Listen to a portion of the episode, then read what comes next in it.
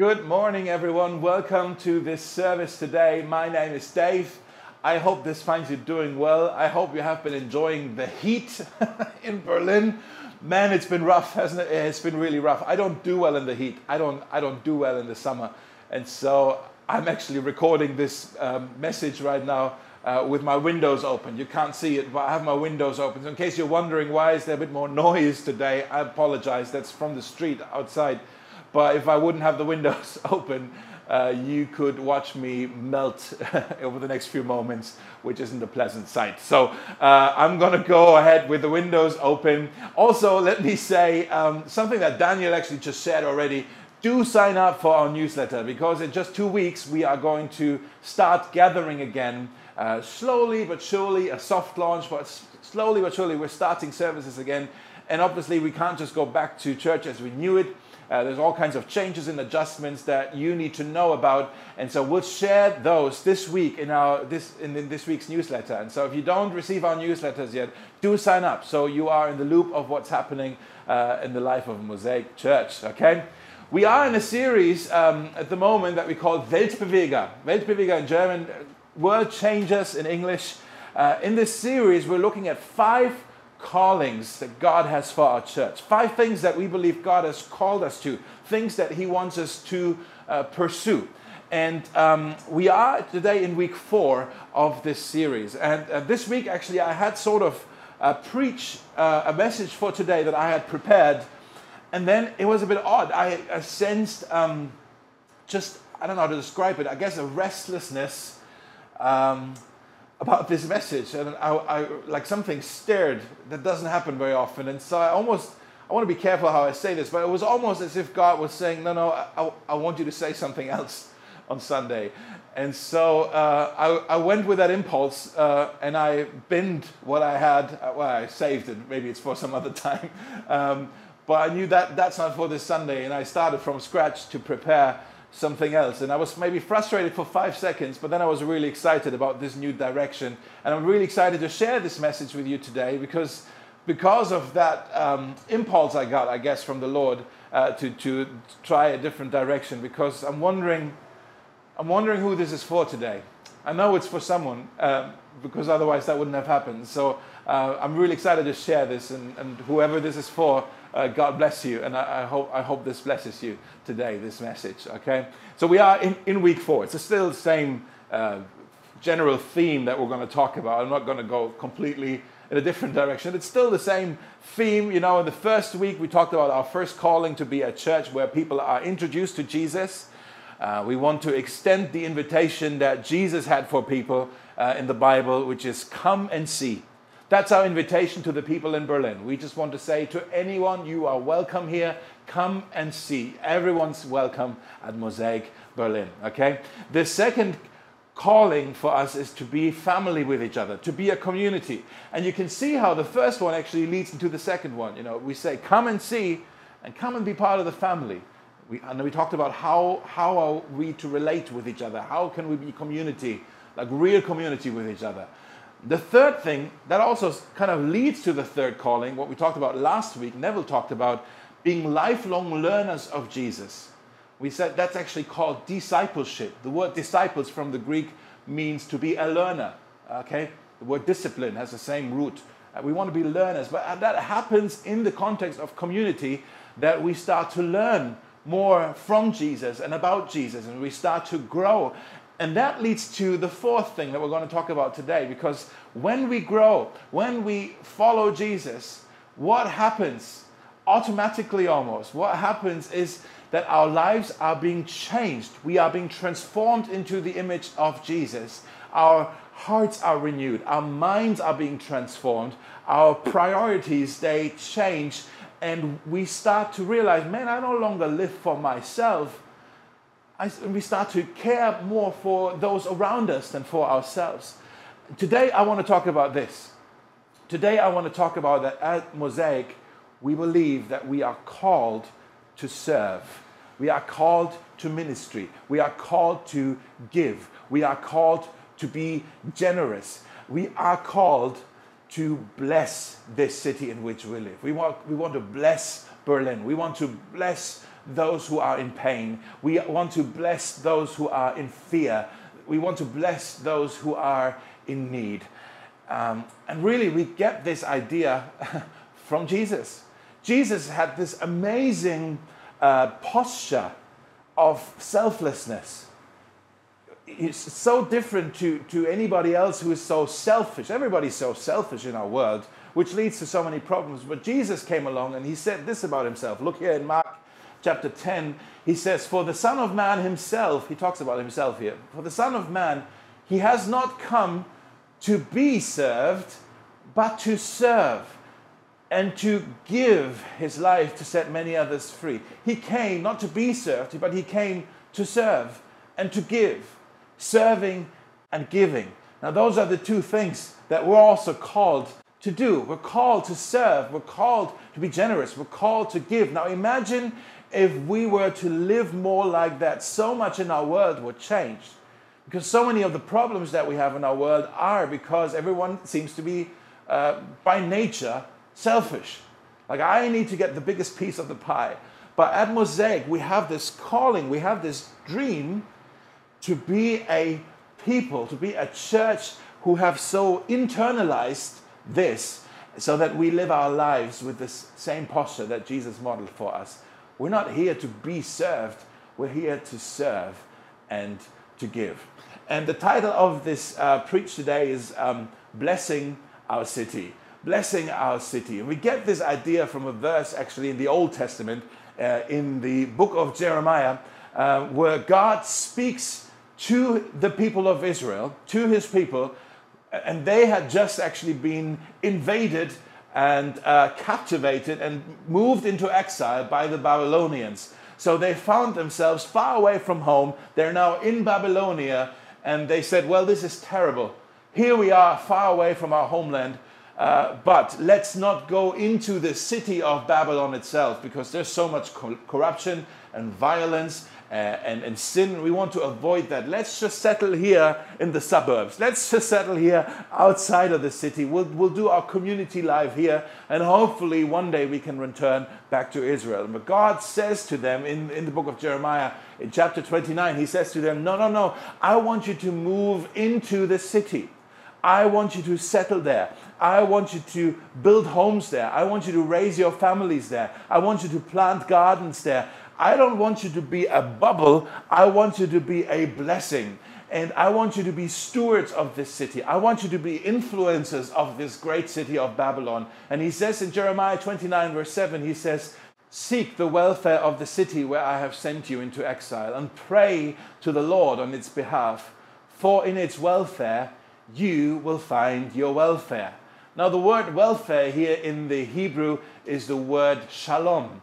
Shalom. We looked at that a while ago. Maybe some of you remember. The word shalom is a rich word. We can't just translate it with one English word. It has so many facets and meanings. The word shalom, it, what it means is peace, it means harmony, it also means blessing, it means freedom, it means health, it means uh, celebration, it means flourishing, it means friendship, it means joy, it means all kinds of uh, positive, healthy things and the church, the people of God, we are called to be shalom.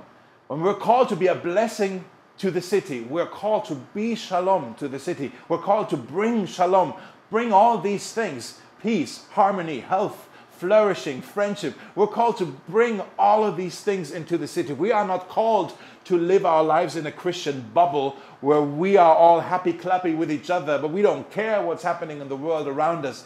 No, we're not called to be in a bubble where we kind of you know, almost withdraw ourselves like it, that's our monastery and, and we're separated from the world. God has called us to do what Jesus did, hands on. And what Jesus did is he came to serve, not to be served, and he came uh, to give. Now, God cares. God cares about the poor. God cares about the broken. God cares about the marginalized. God cares about the oppressed. God has a weakness for the weak. And, he's a God of justice, which means his heart always goes out to those who experience injustice. That's not political, that's biblical. In the New Testament alone, there's over 500 verses of direct teachings on this subject of how we are to steward our money, how we are to care for our neighbor, how we are to, to serve the poor, the widows, the orphans. Five, over 500 verses are in the New Testament alone on this subject. If you take out these verses, you are left with a Bible full of holes. Uh, Jesus himself, he was pulled like, like gravity. He was pulled towards the outsiders, pulls, to, pulls towards those who are in pain, those who are grieving. He always went to the poor. To poor. When we say the poor, you know, maybe in your mind you immediately think of homeless people or something, which that's the poor. Uh, but let's not just, you know, narrow down the poor as that's, you know, the poor that's the financially poor. The poor are also those who are emotionally broken. Someone who has a heartbreak, uh, someone who's been abused, someone who's bullied. Uh, the poor can be the relationally isolated, the, those who are lonely. A poor soul, we say. Uh, the poor can be those who are physically hurting, those, those who are sick, those who are maybe struggling with an addiction. The poor can be those who are spiritually lost. The poor, the poor, can, you know, those who are fighting addictions, those who are lonely, those who are bullied, those who uh, ex- experience discrimination, those, those who are experiencing racism, those who are in grief, those, those who are in pain. The poor can be all kinds of, it's anybody, it's everybody, everybody who's broken. And God cares for the poor and the broken, and He calls His church to do the same. Uh, William Temple once said, The church is the only organization in the world that exists for the benefit of its non members. Now, why is all of this important? Oh, we need to understand we, we don't bless the city in order to earn favor with God. We don't do good to others so that we have something to bargain with, so that we can uh, manipulate God uh, and, and, then he needs to do good to us, where we say, like, oh, look, God, God, look, God, I have done good to this person, now you need to do good to me. Or now I have blessed this person, now you need to bless me. That's not how it works, guys. There's loads of people who seem to be convinced that, that God's really angry with them, that God's really disappointed with them. And, and they live their lives with this weight of, oh, God, I need to appease this God who is out there, who isn't happy with me. And so, how do I how do I prove to him that I'm really not as bad as he thinks I am? I need to convince him somehow. Well, okay, I'm going to love my neighbor. Uh, I'm going to volunteer in this soup kitchen. I'm, going to serve over here. I'm going to give money to this charity over there. Do you see, God, what I'm doing here? I'm actually not as bad as you think I am. Look, I am someone. Look, and we try to prove our worth, and we try to really what that is is we try to save ourselves. We try to appease him. It's like, look, God, I'm I'm worthy of salvation. Look, God, I'm saving myself. I'm pulling myself up by my own bootstraps here. But, but that's the wrong motivation to, to do that kind of stuff. If that's, if that's the heart, that's the wrong motive because in God's kingdom, God's kingdom doesn't operate on trade, it operates on grace. It operates on grace.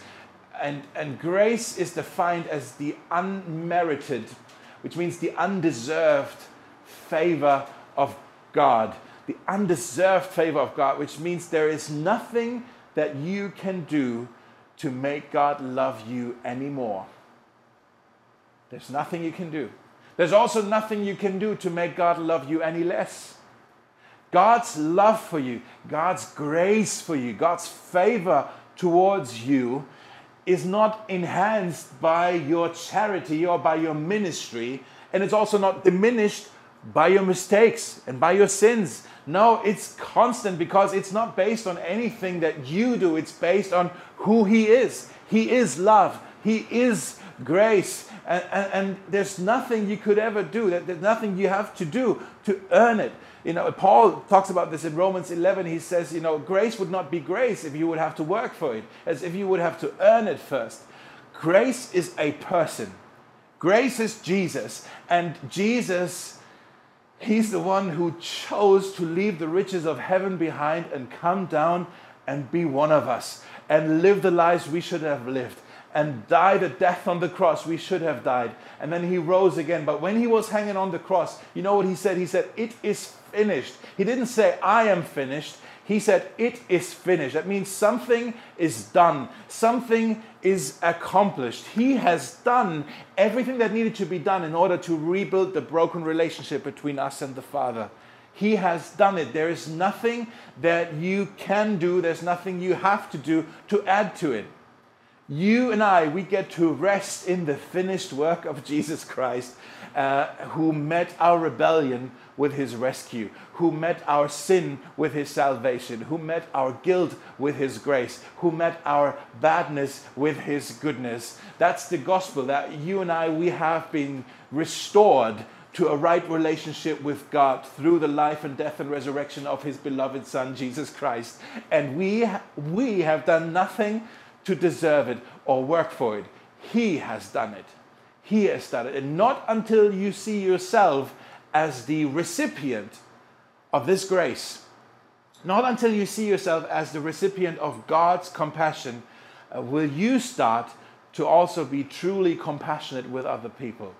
As long as you think, oh man, I worked myself up here, God is so lucky to have me, then your heart will be cold towards the poor and the broken and the oppressed. But when you understand, no, I'm also poor, I'm also broken, I was in need of help, and God has helped me. He has shown me mercy. He's been merciful towards me. Now I can also be merciful with other people. In Ephesians 2:10 it says God has created us anew in Christ Jesus. That means he, we've been given new life so that we can do the good things he planned for us long ago. We've received new life and that new life produces good works. But good works do not produce a new life. It's just like um, milk produces butter, but butter doesn't produce milk. It's one is the cause and the other one is the effect.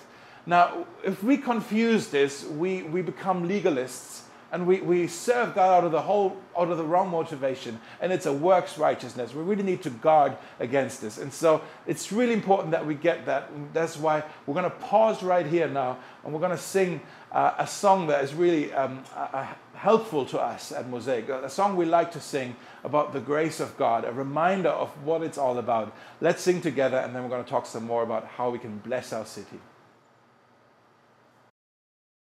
So we are called to bless the city. We are called to, to do what Jesus did, to serve and to give. We're called to bring shalom to the city of Berlin. Not so that we can earn a favor with God, so not so that we can earn points with Him, but in response to the grace that we have received from Him, and out of gratitude, we now want to live for Him and we want to be generous and we want to be giving and serving. Think of serving and giving as an act of worship. In the book of Proverbs, in chapter 14, it says, Whoever is kind to the needy honors God. It is God honoring to be kind, to be merciful to those who are in need, to those who are broken, to those who are around us. You see, when it comes to worship, we understand this that worship is a response to who God is, to what He's done for us we respond. It's like inhaling and exhaling. We inhale His grace and His revelation, and we exhale our worship. It just comes out of us. Uh, we understand it. It's a response to who we We don't worship God to earn favor, uh, to earn points. No, we, we, we understand when it comes to worship, we understand it. And I want to tell you that uh, serving and generosity and ministry to the poor and the broken is just like that as well. In the book of Hebrews, chapter 13, there are two verses there. I love these two verses. Uh, they are about worship, but they help us to bring the two together. Now, we don't know who wrote the book of Hebrews, but whoever it was, she was brilliant. okay, I don't know if it was a man or a woman, but this book is so amazing. It must have been a woman who wrote this letter, and that's why it is anonymous because she couldn't write down her name or something back then. But, anyways, the book of Hebrews, worth a read. There are two verses in there I want to look at with you. It says, Through Jesus, therefore. Again, it's not about what we do, it is about what he has done.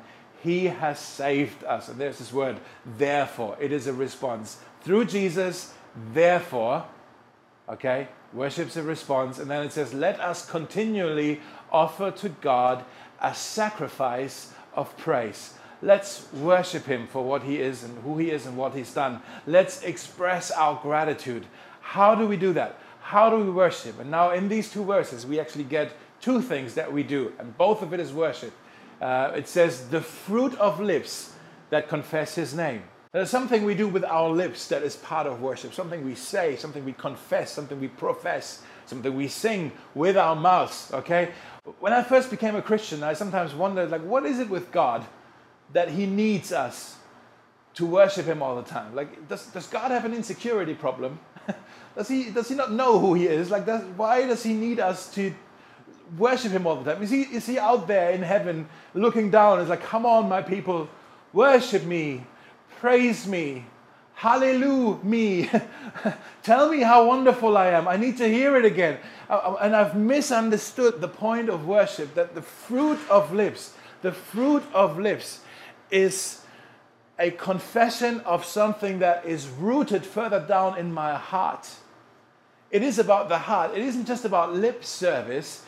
That my lips are an expression of the love that is in my heart. I love my wife Jenny. I love my children, Naomi and Liam.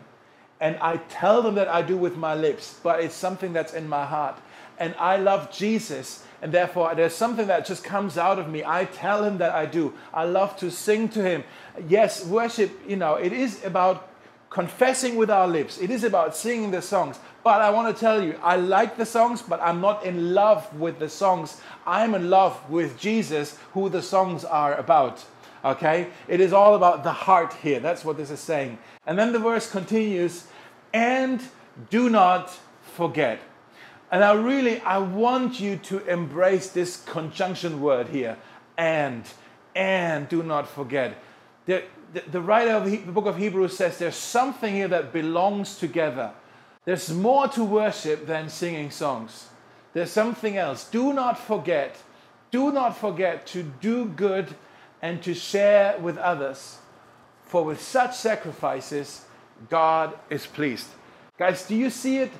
Doing good and sharing with others is just as much worship as singing praise. The two belong together, they are part of the same thing. It's not one or the other, they both belong together. Yes, God loves our songs. I think He loves it when we sing to Him, when we sing songs of adoration. But the day we divorce that from serving the poor and the broken and the marginalized and the dispossessed, is the day we mess the whole thing up. In the Old Testament, there's another prophet by the name of Amos.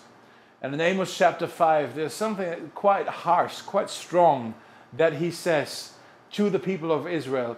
People of Israel at the time, they were quite proud of their, the, their excellence in their religious worship celebrations.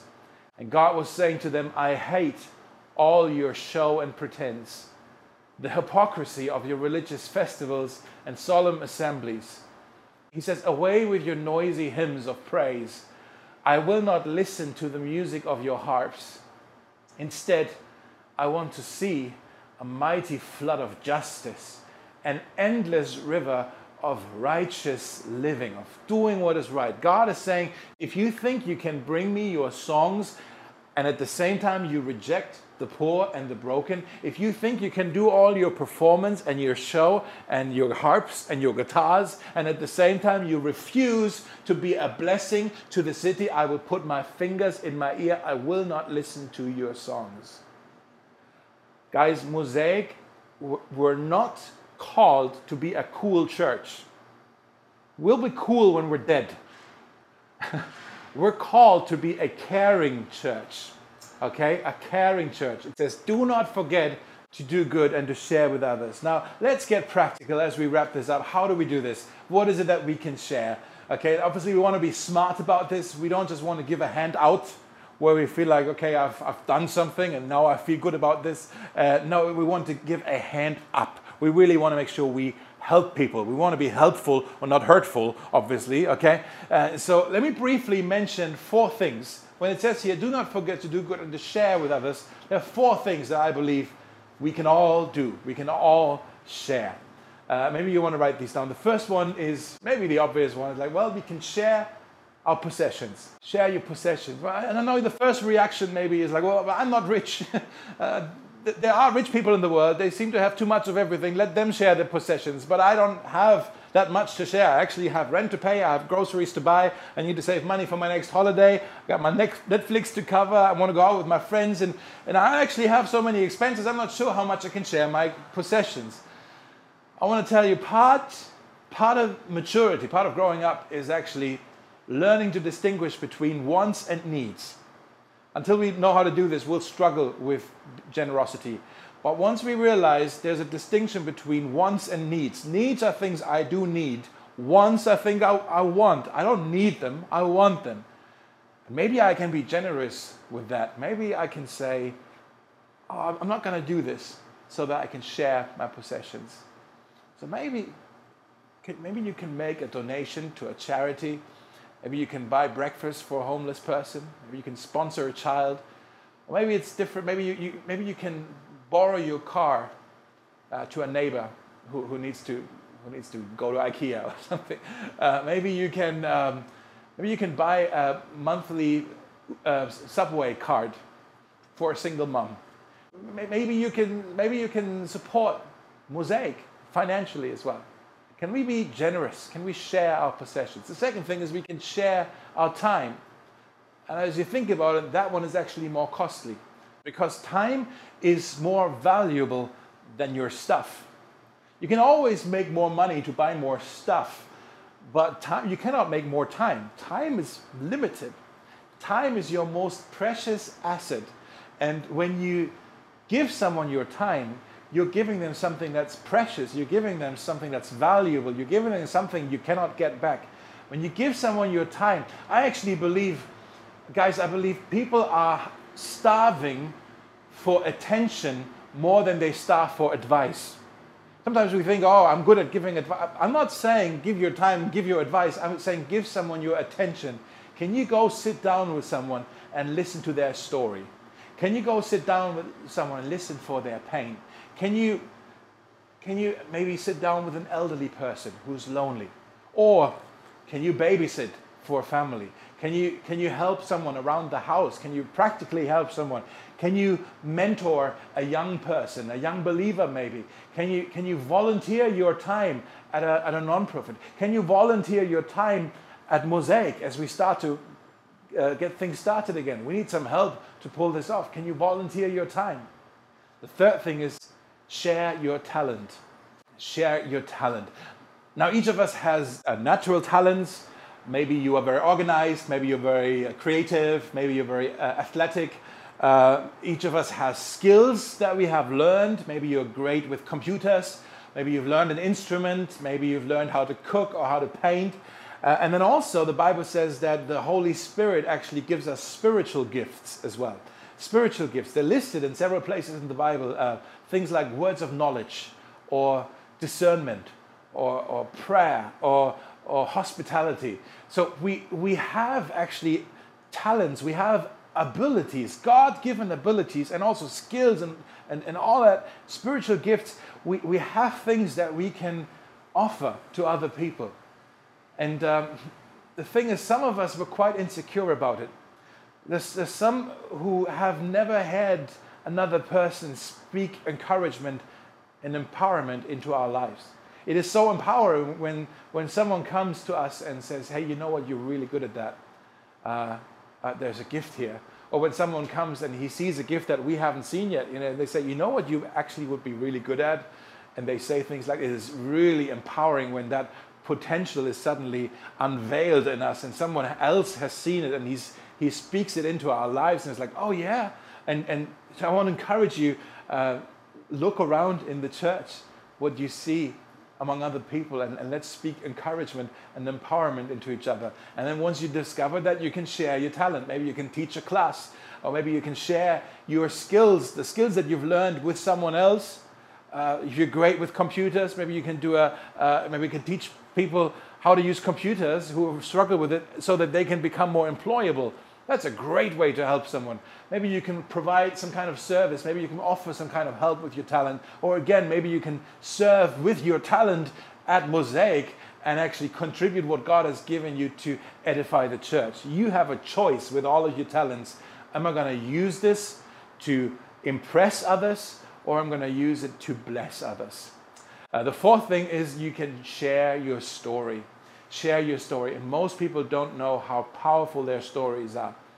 Our experiences, whether that's at work or at home or in our neighborhood or in school or wherever, uh, they have shaped us in particular our painful experiences. In 2 Corinthians 1 4, it says, God comforts us in all our troubles so that we can comfort others. When they are troubled, we will be able to give them the same comfort God has given us. I don't know what kind of trouble you had to experience in your life. Maybe you grew up in a home where there was a lot of arguing, a lot of fighting, maybe even addictions and abuse. Maybe you saw your parents split up. Maybe you have experienced rejection, divorce. Maybe you have experienced financial bankruptcy. Maybe you have experienced losing a loved one. Maybe you have experienced uh, an illness. Maybe you have experienced uh, addiction yourself. Maybe you have experienced uh, a difficult brother, sister, child, parent. Maybe you have experienced uh, infertility. I don't know what kind of trouble you had to walk through where you needed the comfort of God. But if you have experienced the comfort of God, you can now extend the same comfort to others who are walking through the same thing.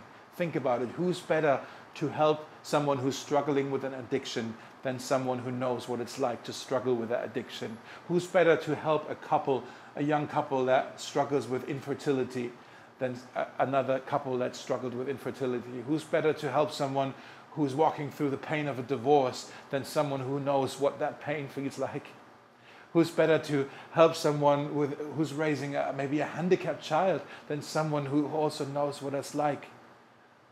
I'm telling you guys, do not hide your scars. Wear them as proof that God heals. We are so good, we are too good at hiding our scars. We don't want anyone to see it that we have scars, but they give hope to other people. Other people will find healing in your scars because maybe they still have an open wound and they see your scar and it's like, well, your scar has healed. Maybe my wound can also heal. It gives them hope. Do not hide your scars, wear them as proof as that God heals. Your greatest ministry in your life will flow out of your most painful experiences. Your pain, your struggle, your addictions, your weaknesses, the things you did, the things that were done to you, the things you don't ever want to talk about again. Actually, your greatest ministry. That's what God wants to redeem in your life. Your greatest ministry will flow out of your greatest pain, your greatest pain, your greatest weakness not out of your strength, not out of your talents. Your story is more powerful than your talent. So share your story generously with the people in Berlin. Extend the comfort that you have received from God with others. It would be such a huge blessing in this broken city that we live in. Let's pray together.